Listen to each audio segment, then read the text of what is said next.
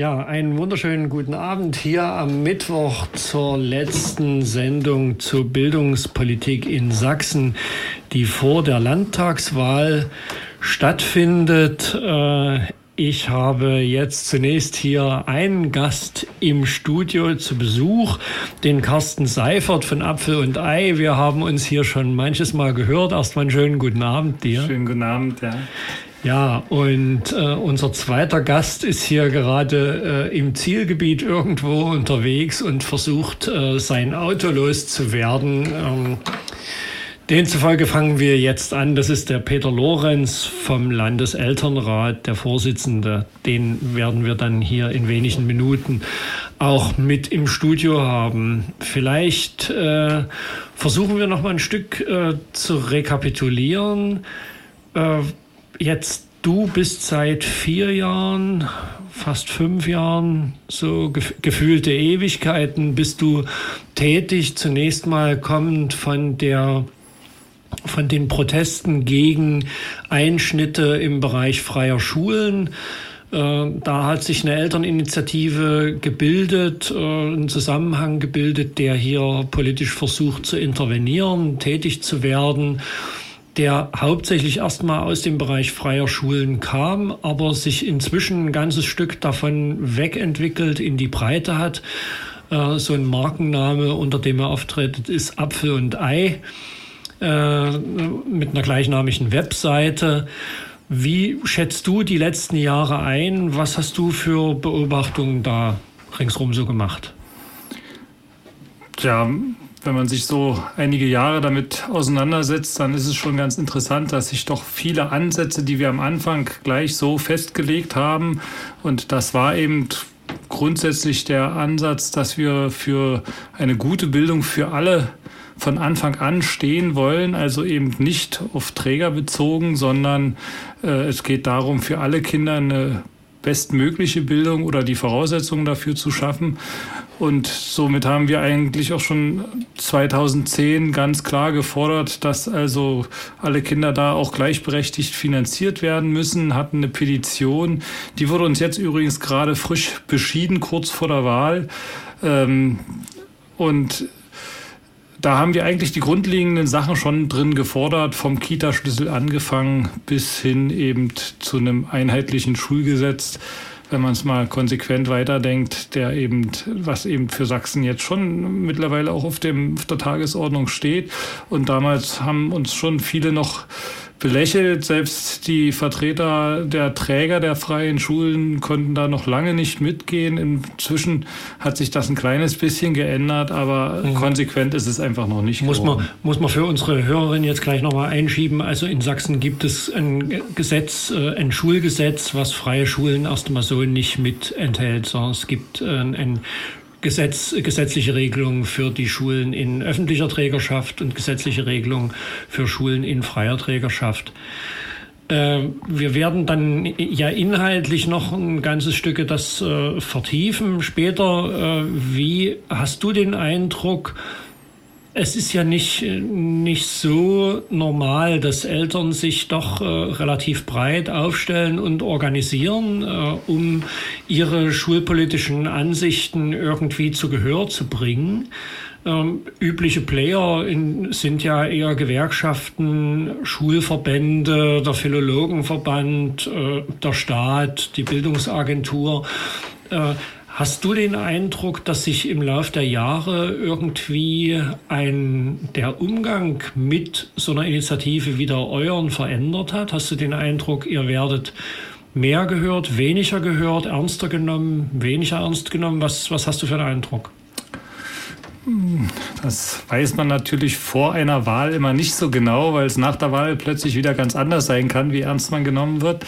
Wir hoffen natürlich auf eine Kontinuität und haben in den einzelnen äh, Gesprächen äh, schon auch eine gewisse Akzeptanz erstmal festgestellt, dass wir zumindest mit vielen Akteuren erstmal reden konnten, viele Meinungen zusammengetragen haben und natürlich auch die breite Meinung der Eltern versucht haben zu vertreten. Und interessant ist, dass eben in den letzten vier Jahren sich schon der äh, äh Landeselternrat sehr stark entwickelt hat und äh, auch die Elterninitiativen äh, sich mehr und mehr miteinander vernetzt haben, so dass wir jetzt sagen können, äh, wir haben die Eltern vom Kindergarten an bis hin in den Schulbereich alle zusammengebracht und haben doch sehr erstmal grundsätzliche gemeinsame Forderungen wie die freie Schulwahl äh, ähm, und auch die, diese Priorität erstmal in der Bildung als Investition in die Zukunft äh, formuliert und sind uns da sehr einig, dass, ähm, dass wir da eigentlich auch Schwerpunkt weiterhin setzen müssen und wollen die Politiker natürlich ermutigen, dass sie da mit den Eltern zusammen äh, äh, den Weg kräftiger beschreiten, als es bisher der Fall war. Die ersten Ansätze haben wir. Leider sind es nicht unbedingt die Parteien gewesen, von denen wir uns gewünscht haben, dass da noch die Entscheidungen in diese Richtung kommen. Aber ich denke, vielleicht wird es ja nach der Wahl besser weitergehen. Ja, jetzt äh, können wir im Studio begrüßen Peter Lorenz. Einen wunderschönen guten Abend. Du bist äh, Vorsitzender des Landeselternrates. Wir hatten schon mal äh, das Vergnügen hier miteinander eine kurzweilige Sendung zu haben. Und äh, wir haben schon immer angefangen. Schönen Abend. Schönen guten Abend. Ja, und Vielleicht nochmal, äh, wie sind für euch beide jetzt eigentlich die letzten Wochen so gewesen? Äh, ihr seid ja, scheint unermüdlich auf Achse, habt euch bewegt. Äh, Peter, vielleicht gleich mal zum Anfang, wie viele Veranstaltungen hast du in den letzten Wochen so wahrgenommen? Gefühlte 400, aber es waren wahrscheinlich nur 100, aber es reicht trotzdem. Also es geht ja durch die Bank. Äh,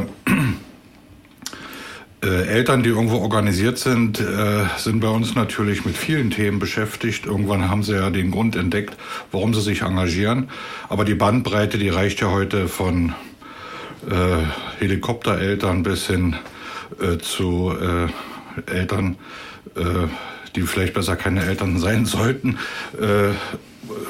von Wohlstandsverwahrlosung bis sonst irgendwo hin. Also äh, es ist unglaublich viel, äh, was dort ist. Und äh, die Themen, äh, die uns jetzt hier so beschäftigen, sind natürlich äh, da, wo Handlungsbedarf ist, wo es Veränderungen geben muss und äh, wo wir auch äh, die Politik auffordern. Und das ist natürlich vor so einer Landtagswahl besonders spannend, äh, unser Bildungssystem auf stabile Füße zu stellen, sowohl für freie Schulen als auch für staatliche Schulen. Äh, das ist uns ganz wichtig. Äh, uns ist wichtig, dass die Schulsozialarbeit Einzug hält als völlig selbstverständliche äh, Geschichte. Und da gibt es also ganz viele Sachen. Und es fängt von der frühkindlichen Bildung an. Da haben wir ja einige Aktionen jetzt gestern aktuell auch begleitet. Ähm, der Betreuungsschlüssel muss sich dort deutlich verbessern. Frühkindliche Bildung ist die Basis für eine gute Schule und da setzen wir an und zieht sich dann vor, bis äh, die Übergänge von den einzelnen Schularten. Mhm.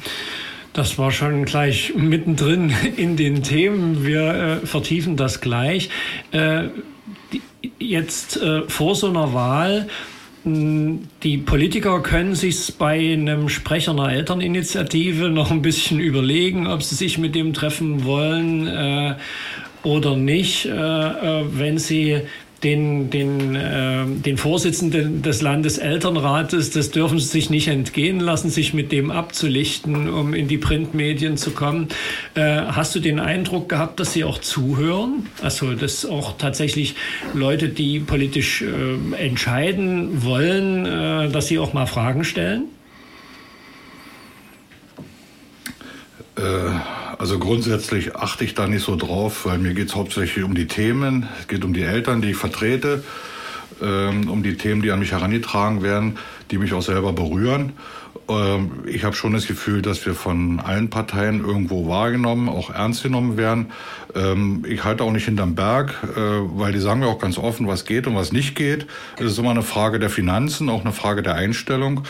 Ähm, ich denke aber, man muss auch eine Frage der Rendite stellen. Wenn ich also frühzeitig was verpasse, dann wird es hinterher teurer, das wieder auszubügeln. Und da ist viel Überzeugungsarbeit notwendig. Und äh, daran arbeite ich persönlich und auch viele meiner Mitstreiter. Mhm. Ähm, der Landeselternrat hat äh, schon vor längerem äh, die äh, Wahlprüfsteine verabschiedet. Äh, sie sind jetzt seit einiger Zeit auch wirklich online lesbar und dazu lesbar, was die äh, einzelnen Parteien für Stellungnahmen dazu äh, entwickelt haben oder sich abgerungen haben. Äh, die andere Ebene ist, äh, was für was die Parteien selbst äh, im Wahlkampf nach vorn stellen. Die, äh, die FDP zum Beispiel sagt, Schulschließungen gestoppt, jetzt mehr Lehrer. Äh, sowas schreiben sie auf ihre Wahlplakate.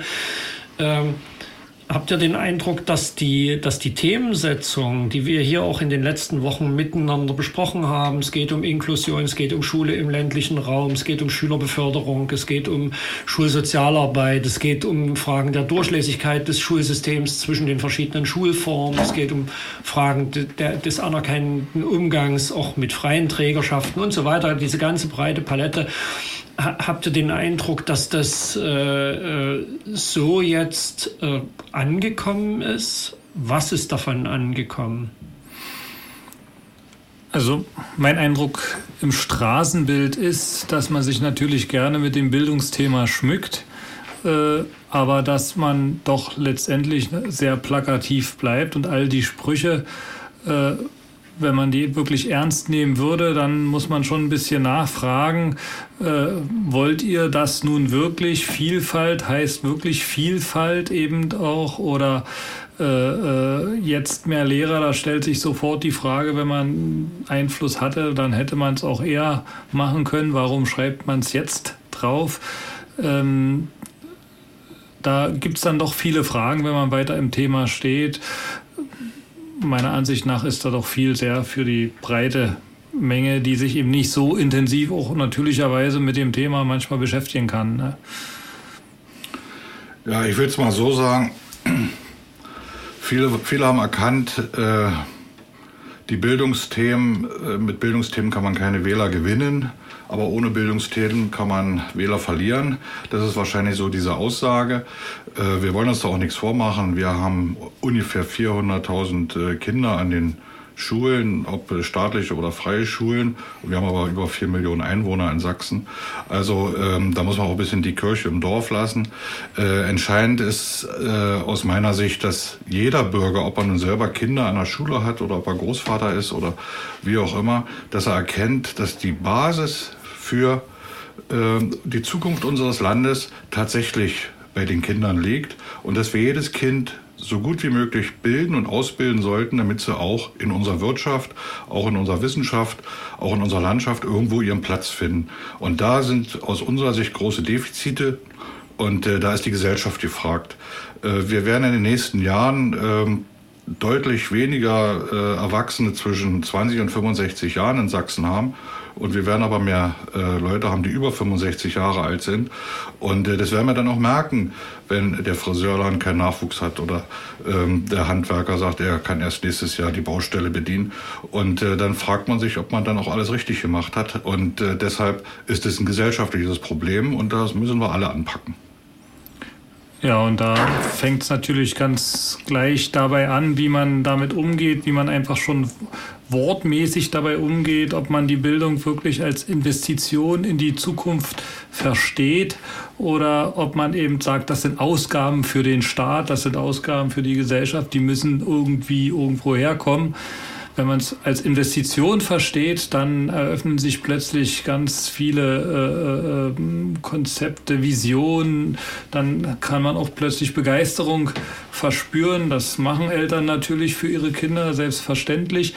Aber äh, das ist natürlich dann der gesellschaftliche Diskurs, der sich da anschließt. Was ist das für unsere Gesellschaft? Äh, äh, und da wünschen wir uns natürlich, dass es wirklich als, äh, als das, was es wirklich ist, äh, verstanden wird. Ähm, Selbstzweck an sich geht nicht mehr. Selbstzweck geht nicht mehr und wir leben auch in einer Gesellschaft, die sich sehr stark und sehr schnell verändert und da stellen sich dann schon die Fragen, wie kann man dem begegnen und wie muss sich das Bildungssystem auch darauf anpassen. Ähm, und äh, da hat man natürlich als Verantwortlicher, der schon mal viel älter ist als die Kinder, die wir nun bilden wollen, selber das Problem, dass man sich überlegt, wie, was brauchen wir denn heute in dieser schnelllebigen Gesellschaft? Und meistens kommt man wieder darauf zurück, was man selber erfahren hat. Und dass das aber vielleicht manchmal nicht mehr so aktuell ist, äh, damit tut man sich schwer, damit tut sich jeder schwer, das ist klar, aber die Politiker natürlich auch. Und äh, da an dem Punkt sind wir mit ganz vielen Initiativen auch dran, klar zu machen, wir brauchen einfach die Vielfalt, um zu gucken, was, was sind jetzt die besten Wege und wir müssen alle in diese Entscheidungen mit einbeziehen, was wollen wir für die Kinder. Und wenn wir die Möglichkeiten nicht haben, äh, überhaupt zu entscheiden, dann äh, kommen wir gar nicht erst an den Punkt herauszufinden, was wirklich nun der gegenwärtige Weg ist. Vielleicht sind es aber auch ganz viele, aber diese Vielfalt brauchen wir halt. Eltern kann ich äh, nur den Rat geben, so äh, habe ich auch immer verfahren und es hilft mir auch, einfach mal in die Hocke zu gehen und mal zu gucken, wie sieht die Welt aus den Augen unserer Kinder aus, wie empfinden sie das, äh, wie kommen sie selber voran, wo können sie sich ausprobieren? Und äh, Bildung ist nicht nur Schule und Schule ist nicht nur Unterricht. Die Schulen sind ein gesellschaftlicher Mittelpunkt und die müssen auch als gesellschaftlicher Mittelpunkt mit ihrem Inhalt, mit den Kindern, egal wie sie sind, wir haben nun mal nur unsere Kinder, so behandelt werden, beachtet werden und gefördert werden. Und da muss man nicht immer, äh, das nervt wirklich, immer sagen, ja, das können wir nicht machen, das kostet dies, das kostet das, äh, dafür haben wir kein Geld, sondern da muss man einfach darüber nachdenken, wie geht es, wie kann man das optimal gestalten. Wir haben sehr, sehr gute Beispiele, ähm, äh, häufig äh, im ländlichen Raum aus der Not geboren, weil man äh, dort versucht hat, die Schule zu retten. Da sind dann Initiativen entstanden und gute äh, Geschichten. Heute müssen wir daran denken, dass wir äh, die Städte nicht vergessen. Die platzen aus allen Nähten. Hier müssen wir gucken, dass wir intelligente Systeme finden, die äh, das etwas entzerrendes Bild, da spielt wieder die Mobilität eine Rolle. Und äh, wir müssen halt sehen, dass wir solidarisch miteinander umgehen und immer mal in die Hocke gehen, gucken, wie sehen die Kinder das, wie äh, empfinden die das, äh, wo kann man sie abholen und wie kann man sie bestmöglich ähm, ihren Weg äh, begleiten und auch unterstützen. Mhm. Ich würde ja denken, dass auch nie nur, also weil dieser Investitionsgedanke bei dir vorn so im Vordergrund stand, dass ja auch eine Gesellschaft einfach verarmt, wenn sie ihre Kinder los wird. Ne? Also wenn man sich so diverse äh, Eigenheimsiedlungen anguckt, in denen alles zu finden ist, außer Kinder, äh, oder wenn man sich vorstellt, was eben von einem Ort wird, wenn man die, äh, also früher hat man gesagt, lass mal die Kirche im Dorf, was ja gar nicht heißt, mach mal nicht so groß, sondern es das heißt ja eigentlich, lasse mir wirklich im Dorf. Das war ohne die Kirche wäre es doof. Und ohne die, die Schule ist es halt auch doof, denke ich. Ne? Ja, ich hatte eigentlich, ich hatte jetzt in den Ferien ganz gute Gedanken. Äh, Anstöße, als wir in Weimar vorbeikamen und dort gesehen haben, wie es dort doch Epochen gab, wo die Bildung extrem im Vordergrund stand. Einmal zur Zeit unter Goethe, wo man sich wirklich einig war zu investieren und davon zerrt man eben heute noch. Und dann gab es auch mal die Zeit um 1919, wo man dann eben auch wieder einig war, wir fördern da äh, Entwicklung im Bildungsbereich. Dadurch ist das Bauhaus entstanden. Da rühmt man sich heute noch. Und dann ist es eben leider 1924, 25 den Kürzungsplänen der Finanzpolitik und der ideologischen Politik natürlich auch zum Opfer gefallen. Und damit war das alles wieder weg. Und man hatte dort wirklich kurze, kurzzeitige internationale Entwicklung und äh, die zeigen jetzt viele Jahre danach, dass, dass man, man kann lange davon zehren und ähm, man sollte das unbedingt fördern, sonst geht es manchmal in eine verkehrte Richtung. Mhm. Versuchen wir noch mal ein Stück äh, stärker in die Themen reinzugehen. Äh, die Wahlprüfsteine. Was liegt momentan ganz oben auf? Was ist, was ist das, was überhaupt nie verhandelbar ist eigentlich? Ja, ganz oben auf liegt äh, äh, Unterrichtsausfall und Lehrermangel, äh, wenn ich es mal so sagen darf. Das hat sich natürlich nach oben geschoben, als äh, ähm, Ende des vergangenen Schuljahrs die Briefe nicht rechtzeitig äh, verteilt werden konnten, wo Eltern und Schüler nicht wussten, an welche Schule sie nun wirklich gehen dürfen. Dann ähm, haben wir ganz stark gemerkt, dass nicht mehr die Wunschschule, auch nicht die Zweitschule, nicht mal die Drittschule berücksichtigt wurde, sondern dass viele äh, Eltern und Kinder froh sind, dass sie überhaupt eine Schule noch halbwegs in der Nähe bekommen haben, vor allen Dingen in den Städten. Und äh, da sind also so die äh, Punkte, die so ganz nach oben gerutscht sind. Und ähm, wir haben in den nächsten Jahren sagen wir, bis 2019 äh, äh, etwa 20.000 Schüler mehr im System. Das ist auf der einen Seite sehr erfreulich, aber auf der anderen Seite wird man da mit einer Ausstattung der Lehrer, wenn man sagt, man äh, ersetzt sie eins zu eins, nicht mit zurechtkommen. Da ist keine Verbesserung in Sicht und dann ist wieder das Gefühl, dass es ständig auf Kante genäht ist.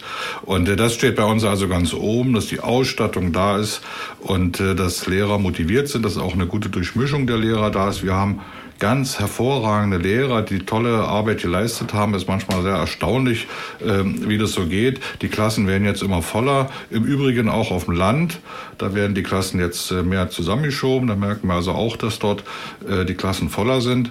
Und äh, die Lehrer und auch die Schulleiter leisten Erstaunliches, was dort geht. Aber das kann nicht so weit gehen, ähm, dass das äh, System kollabiert, bloß weil äh, Lehrer krank sind. Wenn sie älter werden, werden sie sicherlich auch, das merkt man ja selber auch, ähm, öfter mal krank. Und äh, da muss also auch Ausgleich geschaffen werden. Und äh, das darf nicht das Gefühl sein, dass es auf Kante genäht ist. Da geht also viel verloren. Also das ist bei uns wirklich ganz oben. Das Zweite, was äh, bei uns ansteht, auch aus der Not geboren, ist natürlich, äh, Schulen im ländlichen Raum haben eine ganz andere äh, Bedeutung und eine ganz andere Rolle, eine ganz andere Situation als Schulen ähm, in den Großstädten. Und äh, da steht bei uns die Mobilität drauf. Wir äh, möchten, dass über die Kreisgrenze, über die Stadtgrenzen hinaus die Mobilität für Kinder da ist. Damit kann man auch das Bild entzerren. Ähm, wir sind auch bereit für äh, eine gute Mobilität, äh, dafür auch etwas zu bezahlen, eine Jahresfahrkarte etc., mit denen die Kinder durch äh, den gesamten Freistaat fahren können, also über die Grenzen hinaus. Wir müssen also dieses äh, Stadt- und Kreisgrenzensystem äh, ähm, einfach überwinden und dann wird sich schon viel dafür tun. Wir müssen aber auch dafür sorgen, dass in den Dörfern, wo es wirklich gar keinen öffentlichen Personalverkehr mehr gibt, außer den Schülerverkehr, dass also dort die Kinder äh, kostenlos zur Schule kommen, damit die Eltern sich eigene Mobilität schaffen können. Also das sind so Aufgaben, die bei uns stehen. Äh, das nächste Schwerpunktthema ist die Schulgesetznovellierung und das wird also wirklich ein Hammer werden, weil dort also jeder Paragraph unter die Lupe genommen wird. Ähm, da muss äh, Lernmittelfreiheit geregelt werden.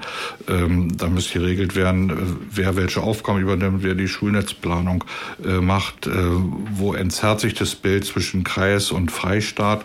Und ähm, ein ganz, ganz wesentlicher Punkt ist die äh, Erneuerung des Gesetzes äh, zur Finanzierung von Schulen freier Trägerschaft.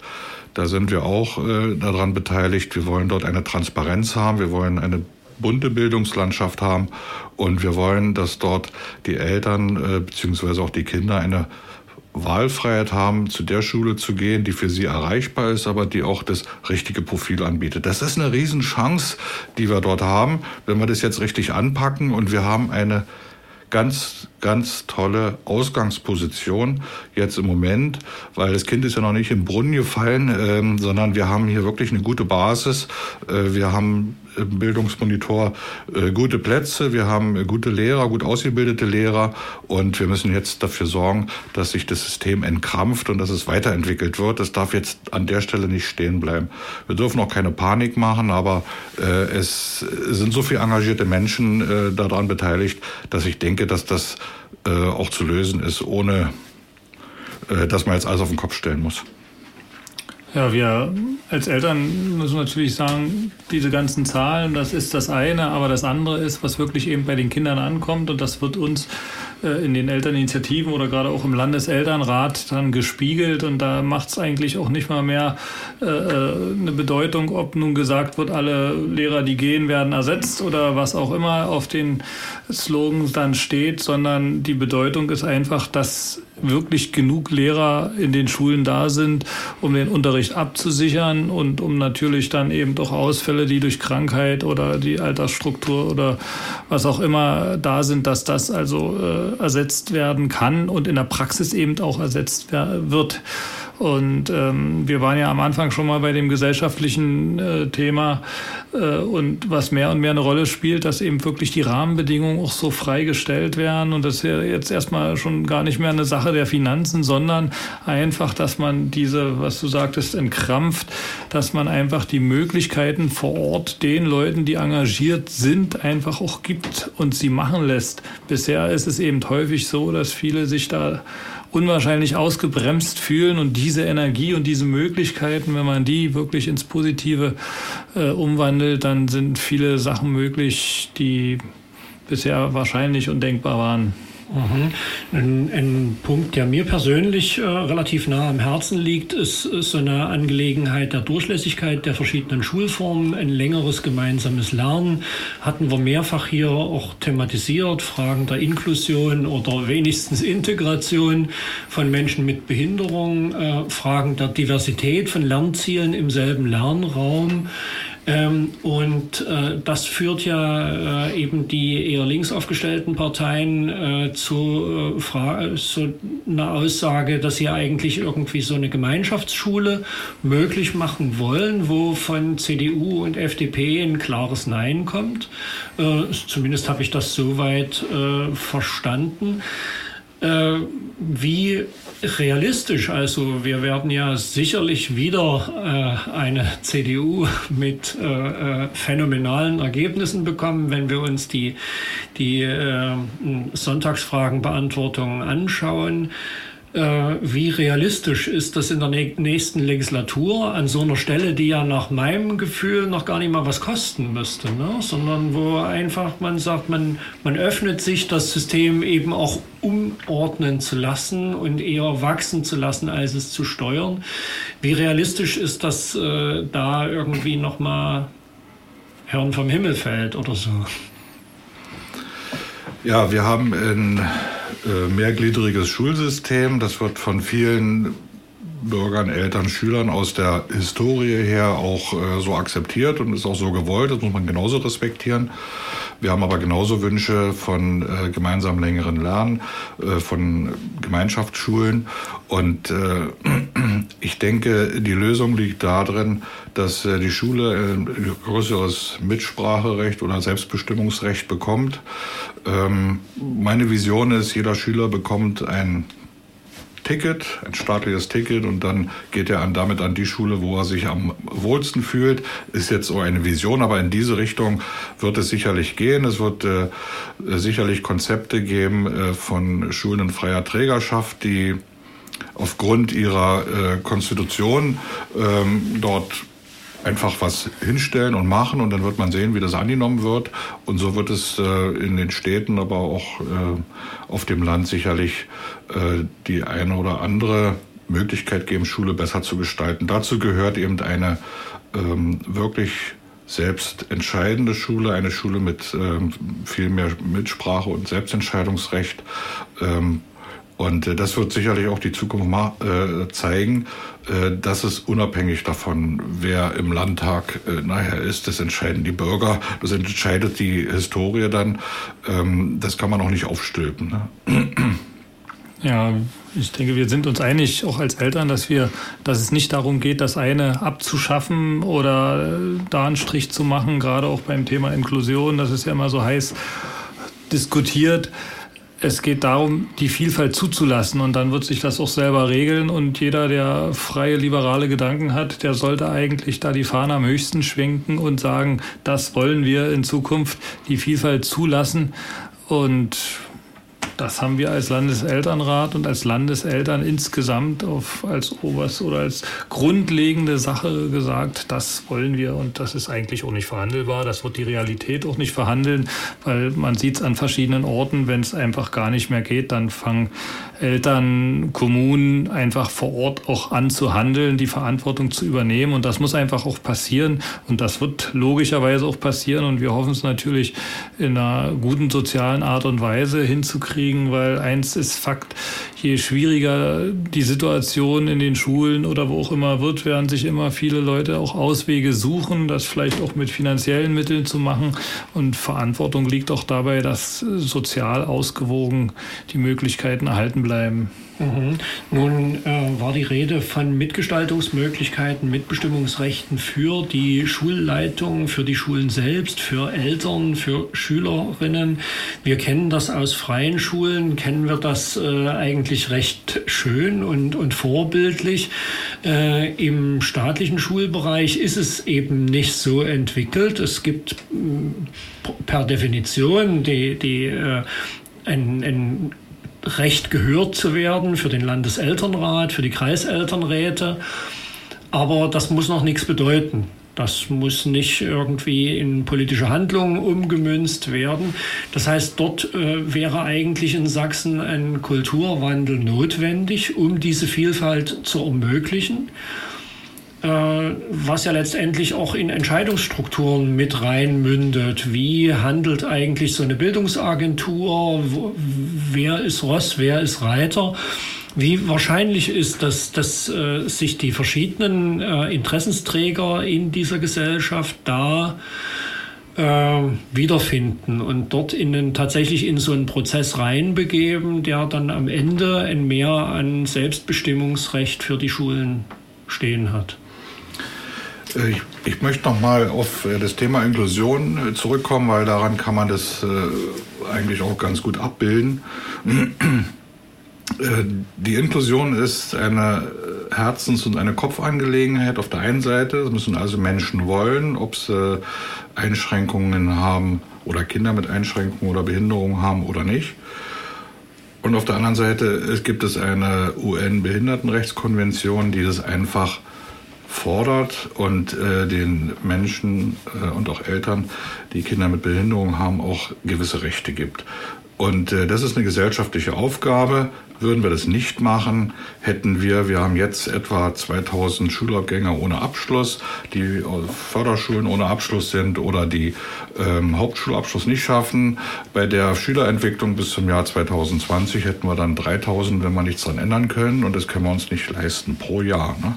Also ähm, das ist, muss die Gesellschaft anerkennen, dass sie sagt, okay, da ist Handlungsbedarf, da müssen wir auch was tun. Und äh, Danach werden sich Eltern natürlich, weil sie ja auch das Beste für ihre Kinder wollen, äh, egal wie viel Arrangement sie dort reinsetzen, werden sie sich die entsprechende Schule raussuchen. Und äh, wenn wir den zweiten äh, Aspekt haben, das sind die Schulen in freier Trägerschaft, die ähm, nun an einem runden Tisch zusammensitzen ähm, mit äh, dem Kultusministerium und äh, ausloten, welche Kosten, äh, welche äh, Finanzen äh, dort notwendig sind, um ein gleichmäßiges Bild, eine Transparenz zu haben, ähm, dann werden die auf einem anderen Podium stehen und dann gibt es den Eltern die Möglichkeit, wirklich tatsächlich äh, zu entscheiden, was ist die bessere Schule und die wird sich dann am besten an dem Ort dann natürlich auch durchsetzen. Und wo Bedarf ist, wird es neue Schulen geben. Und wo kein Bedarf ist, wird man auch keine Schule hinbauen. Also ähm, das wird sich äh, vom Markt her, denke ich mal, äh, selber relativieren. Und dann sind auch Schulen, äh, staatliche Schulen natürlich auch im Zugzwang und werden sagen, okay, wir müssen hier auch äh, etwas tun, weil sonst würde man ja aus dem Gleichgewicht äh, kommen. Und so wird sich das, denke ich mal, einpegeln mit Augenmaß, ganz klar, aber auch mit äh, Freiräumen, äh, gesetzlichen Freiräumen und daher ist das äh, neue Schulgesetz wirklich überarbeitungsnotwendig, äh, dass wir da wirklich diese Freiräume auch schaffen, dass sich Schulen entwickeln können und ähm, auch ähm, die Gesetzesgrundlagen dafür da sind. Tja, ich würde gern ganz kurz noch mal darauf zurück kommen, dass wir ja in Sachsen eigentlich eine sehr einmalige Verfassung haben, die äh, das, was wir jetzt eigentlich besprochen haben, diese freie Wahl, ja äh, ganz klar zum Ausdruck bringt. Und wenn wir jetzt vor der Wahl stehen, dann muss man eben doch deutlich sagen, dass äh, in der vergangenen Legislaturperiode diese Verfassung erstmal wieder äh, sozusagen ähm, richtig aufs Podest gehoben werden musste in diesem Bereich, weil äh, sie eben mit bestimmten Beschlüssen nicht geachtet wurde. Ähm, das, deswegen haben wir diesen äh, äh dieses Normkontrollverfahren und diesen Verfassungsgerichtsbeschluss, dass eben die komplette Finanzierung der freien Träger geändert werden muss. Und auf der anderen Seite haben wir natürlich die Notwendigkeit, dass äh, gerade der öffentliche Schulbereich und das Schulgesetz auch äh, behandelt werden muss. Und da wird es automatisch so weit kommen, dass all die verschiedenen Punkte von Schule und von Mitbestimmung einfach diskutiert werden müssen aus den unterschiedlichen Richtungen schon heraus. Und letztendlich, wenn man es genau sieht mit dem äh, äh, äh, Grund Grundgesetz oder mit der sächsischen Verfassung wird man eben nicht drum herum kommen, das einfach auch zusammen irgendwie bündeln zu müssen. Und äh, dann wird man, und das ist eigentlich die Hoffnung für uns Eltern natürlich, gucken müssen, was ist das Beste für die Kinder insgesamt, für alle Schulen. Da geht es nicht um irgendwelche Träger, uns Eltern geht es natürlich um die Kinder und da ist es letztendlich noch egal, welcher Träger denn dahinter steht. Und da müssten wir die besten Bedingungen äh, finden und da kann man bei dem einen oder bei dem anderen immer wieder positive Sachen sehen, gerade auch was Mitbestimmung anbetrifft. Die Organisation zum Beispiel ähm, der äh, Schulkonferenz, die ja im staatlichen Bereich schon in der Mitwirkungsverordnung vorhanden ist, die fehlt im Moment komplett in dem Bereich der freien Träger. Die haben da also komplett äh, keine klare Ansage, wie Eltern einbezogen werden müssen. Wir haben natürlich viele Elterninitiativen, da wird es gemacht. Das ist eine sehr schöne Sache, aber es ist natürlich ähm, nicht generell festgelegt. Ne? Und als Eltern wünscht man sich, dass die Elternmitwirkung schon auf einem Grundlevel festgelegt wird und dass man da in den Schulen äh, mitwirken kann für die Kinder. Mhm. Nun verfügen äh, Schulen in freier Trägerschaft, äh, besonders gut zu sehen natürlich bei Schulen, die äh, auf Elterninitiativen gründen, äh, über ein sehr hohes Maß an Souveränität. Äh, wenn jetzt eine Entwicklung dahin geht, die, äh, die, die Förderung anzupassen zwischen staatlichen und freien Schulen, kann es dabei nie passieren, dass es zu Souveränitätseinbußen im Bereich freier Trägerschaften und nicht äh, in einen Souveränitätszuwachs bei äh, staatlichen Schulen führt, der Prozess? Da haben gerade im Moment viele Angst davor. Und wichtig ist natürlich erstmal, dass das grundsätzlich diskutiert wird und wichtig ist, dass man eben auch guckt, wie man äh, die Vorteile eben auch auf die jeweils anderen Schulen äh, umsetzen kann. Einen ersten und das muss man auch ganz klar sagen. Einen ersten Ansatz gibt es ja schon in dem Punkt, äh, wo im vergangenen Jahr beschlossen wurde, gerade auch für den ländlichen Bereich, dass man sich so weit öffnet, dass also wieder jahrgangsübergreifende Klassen auch im staatlichen Bereich möglich sind für den, wer es denn will. Man muss natürlich auf die Ausgestaltung achten, aber das sind so kleine Ansätze, wo man schon mal in Richtung äh, anderer Schulkonzepte geschielt hat und wo ich denke, das ist, da gibt es viele Lösungen des einen Bereiches, was für den anderen Bereich sehr gut sein kann. Und insofern habe ich natürlich als ob grenzenloser Optimist immer die Hoffnung, dass wir da äh, nicht in einen äh, weniger an Souveränität der Schulen oder Selbstbestimmung der Schulen kommen, sondern dass es eben äh, mehr Freiheit für die verschiedenen Schulen Sachen gibt, was allerdings andersrum, und das muss man auch deutlich sagen, nicht heißt, dass nicht der Staat eine gewisse Kontrollfunktion hat in diesem ganzen Bereich. Also da muss man natürlich aufpassen, dass die, äh, dass die Grund Lernaufgaben äh, oder die Grundbetreuungsaufgaben für die Kinder erfüllt werden. Und auch darüber kann man wieder einen guten, breiten Diskurs führen, aber das sollte schon auch allen klar sein. Es geht nicht darum, dass der Staat da äh, außen vor gelassen wird. Das bitte nicht. Du hast jetzt einen, einen, einen ziemlichen Optimismus verstrahlt, äh, versprüht, äh, dass, das äh, irgendwie alles gut wird, auch mit der Souveränität. Ähm, jetzt haben wir die Wahlprüfsteine äh, draußen. Wie haben die Parteien äh, aus eurer Sicht reagiert? Geben die Anlass zu so einem äh, Optimismus? Ist das gewissermaßen ein gesättigter Optimismus oder ähm, ja? Wie, wie, wie sind die Antworten nach eurem Gefühl ausgefallen? Ist das griffig, begriffen? Also, also aus diesen, auch aus den vergangenen Diskussionen hier mit den einzelnen Parteien weiß man, dass der Optimismus sich natürlich nicht in der vollen Breite dann erstrecken kann, um das vorsichtig auszudrücken. Äh, das ist natürlich sehr schade. Andererseits muss man einfach sehen, dass, dass wir Eltern da dranbleiben und einfach auch in vielen Gesprächen gucken, dass man ein guten, gutes Miteinander findet und dass man eben doch auf Lösungen kommt, die äh, Stück für Stück, das ist ja auch immer ein Entwicklungsprozess, das geht Ihnen ja selber so. Manches hat man vor langer Zeit noch ganz anders gesehen und irgendwann kommt man eben dann nochmal so weit, dass man entdeckt, dass es auch eine Chance birgt. Und das erhoffen wir uns natürlich.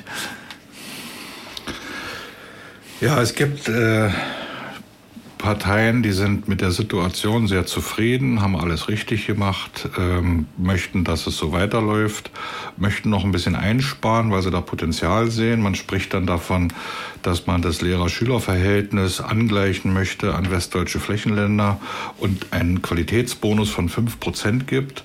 Kein Mensch weiß, was damit eigentlich gemeint ist. Äh, wenn man sich die Statistiken dann anguckt, dann sieht man, dass in den Ausgaben, ähm, die der Freistaat Sachsen äh, macht pro Schüler, äh, Sachsen an dritter Stelle nach Thüringen und Sachsen-Anhalt rangiert. Und das ist ja nicht wenig. Und ähm, dass, äh, wenn man westdeutsche Flächenländer sieht, dann eine Differenz ist pro Schüler von, ich sage jetzt mal knapp 15, 1600 Euro. Ähm, und äh, das birgt natürlich eine gewisse Angst.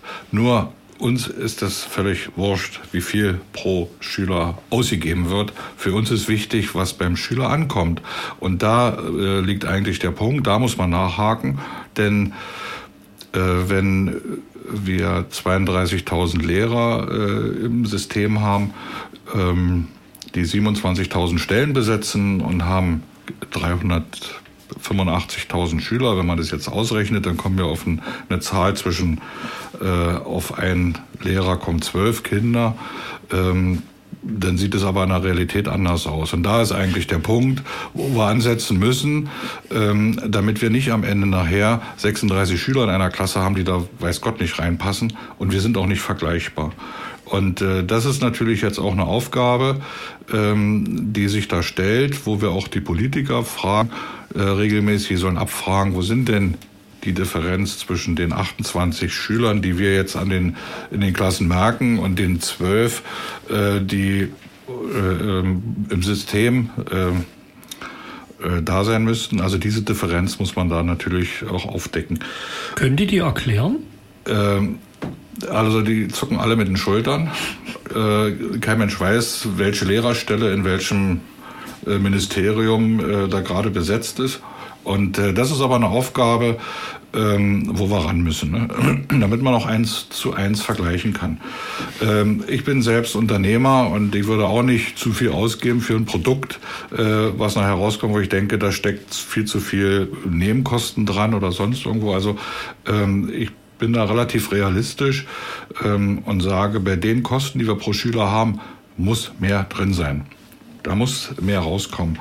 Ähm, wir haben 30 Prozent, über 30 Prozent der Schulabgänger, die mal eine Lehre anfangen oder ein Studium anfangen, ähm, die dann einfach abbrechen. Das, das ist nicht haltbar äh, unabhängig, wie das in anderen Bundesländern aussieht. Aber wir können uns das in Sachsen nicht leisten. Wir haben einfach zu wenig Kinder. Also wir müssen sie besser vorbereiten. Wir müssen die Ressourcen gezielter einsetzen. Und wir brauchen ein ganzes Land, damit Kinder groß werden. Da müssen wir alle mitmachen. Und da dürfen wir nicht sagen, es geht mir nichts an. Ich habe kein Kind an der Schule. Nein, da muss jeder mitmachen. Und äh, da steckt viel mehr äh, äh, Enthusiasmus drin, da steckt viel mehr Energie auch drin, die wir äh, da aufwenden können. Das hat mit Geld nichts zu tun. Das ist einfach eine Einstellungsfrage. Und äh, wir brauchen vielleicht auch nicht so viele Regeln. Wir brauchen vielleicht auch nicht diese Wulst an Lehrplänen. Die muss man vielleicht auch zeitgemäß anpassen. Unsere Kinder sprechen schon eine andere Sprache, unsere Kinder haben schon ihre eigene Welt. Ähm, die muss wieder mit der Realität zusammenpassen. Äh, die unterhalten sich heute über Tablets, über äh, Smartphones etc. völlig anders und wir Erwachsenen gucken aber so immer zu und schütteln den Kopf. Das ist eine andere Welt und die müssen wir auch mitnehmen, die müssen wir einfach auch nutzen. Und wir müssen die Schulen auch anders ausstatten. Ich bin selber Vater, also ähm, ich würde sagen, wenn die Kinder mit der Technik in der Schule arbeiten, dann werden sie nicht zu Hause ständig damit unterwegs sein, sondern dann gehört es einfach mit dazu. Und äh, dann gehen sie vielleicht auch mal mehr raus in die Natur, äh, beschäftigen sich damit, als immer diesen Punkt, die Schule ist aus, äh, Telefon an und dann nur rumschreiben. Also das sind so Dinge, damit müssen wir uns auseinandersetzen. Hat alles nichts mit Geld zu tun. Man kann das einfach verbessern. Und äh, da müssen wir halt auch ansetzen, dass wir Schule, Bildung auch zeitgemäß gestalten, zielorientiert gestalten und wir können mit Sicherheit viel mehr rausholen, wenn wir schon mit der frühkindlichen Bildung anfangen, wenn wir schon im Kindergarten anfangen, die Kinder nicht aufzubewahren, sondern wenn wir sie dort schon fördern. Kinder können im Kindergartenalter locker zwei oder drei Sprachen sprechen. Wir nutzen es viel zu wenig. Und das ist also so ein Punkt, äh, wenn wir da schon anfangen könnten, im Kindergarten kann man schon Inklusion ganz super machen. Und dann ist es auch für die Schule einfacher. Momentan ist es immer so schwer, weil der erste Schritt gemacht werden muss und es tut für alle Seiten weh. Und jetzt momentan knirscht es an allen Ecken, aber wir müssen irgendwo mal anfangen. Und das, denke ich mal, ist eine Aufgabe der Zukunft, unabhängig wer dann da dran ist. Ja, da würde ich gerne nochmal gleich bei dem Thema Kindergarten und Übergang zur Schule nochmal einhaken. Also wir haben ja durch den sächsischen Bildungsplan gerade im Kindergarten oder sogar schon im Krippenbereich wirklich qualitätsmäßig gute Standards, wo uns andere äh, Länder wirklich drum beneiden. Ähm, da ist es eben momentan wirklich der Punkt, wenn man nicht dazu kommt, dann nützen die Standards auch nicht, dann nützt auch der Bildungsplan nicht, man muss ihn auch umsetzen können. Ne? Äh, aber dort, wo er umgesetzt wird und so wie in den Kindergärten damit umgegangen wird, da ist übrigens auch vollkommen egal, wer dann der Träger ist, da geht es den Eltern wirklich um die besten Kindergärten, die vielleicht auch noch vor Ort sind. Ähm, das ist häufig schon viel weiter entwickelt, als es in den Grundschulen dann der Fall ist. In den Grundschulen, gerade natürlich auch ein bisschen äh, durch die Lehreraltersstruktur hervorgerufen, das ist ganz natürlich, aber in den Grundschulen ist der Umgang dann teilweise viel restriktiver mit den Kindern und ähm, das ist, wird mehr und mehr auch zum Problem und da muss ich einfach was wandeln. Nun, ähm, nun hatte ich äh, vor meinem Urlaub das Vergnügen, äh, mit den Herren Bläsner und Bienst hier im Studio zu sitzen und dir so ganz nebenbei. Sie haben dich ein bisschen an die Wand geredet, du, für dich blieb nicht gar so viel übrig.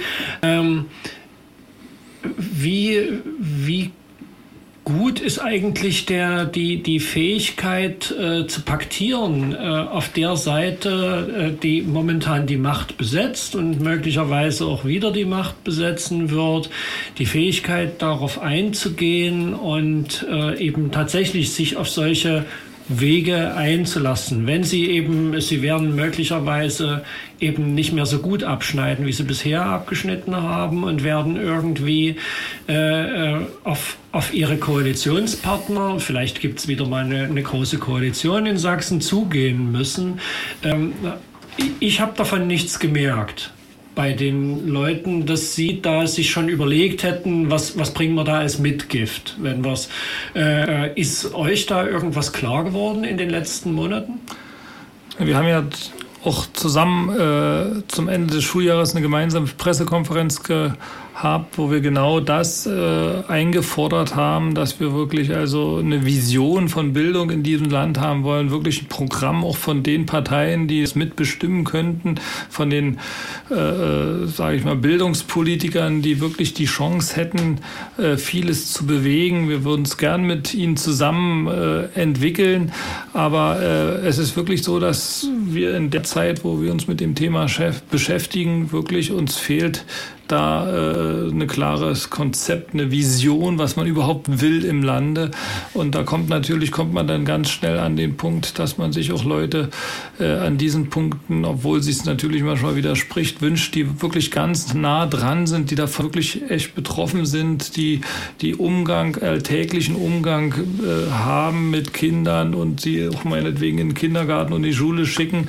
Und ähm, so, so ist doch die Hoffnung, dass, äh, dass sich da auch, ähm, sage ich mal, dass man darauf auch in Zukunft achtet äh, in den Parteien, dass die Bildungspolitiker also da ganz nah dran sind oder dann eben ganz viel. Die haben natürlich gerade jetzt zum Schließtag tausend Einladungen in die Kitas zu kommen, dass die aber sich das wirklich mal angucken, was dann vor Ort los ist und äh, dass man da also Bildungspolitik ich will ich weiß nicht, ob es richtig ist, wenn ich jetzt sage verjüngt, aber eigentlich sind wir selber schon, schon fast vom alten Eisen. Also da muss wirklich viel mehr zeitgemäße, frische, äh, junge Bildungspolitik äh, passieren. Ne?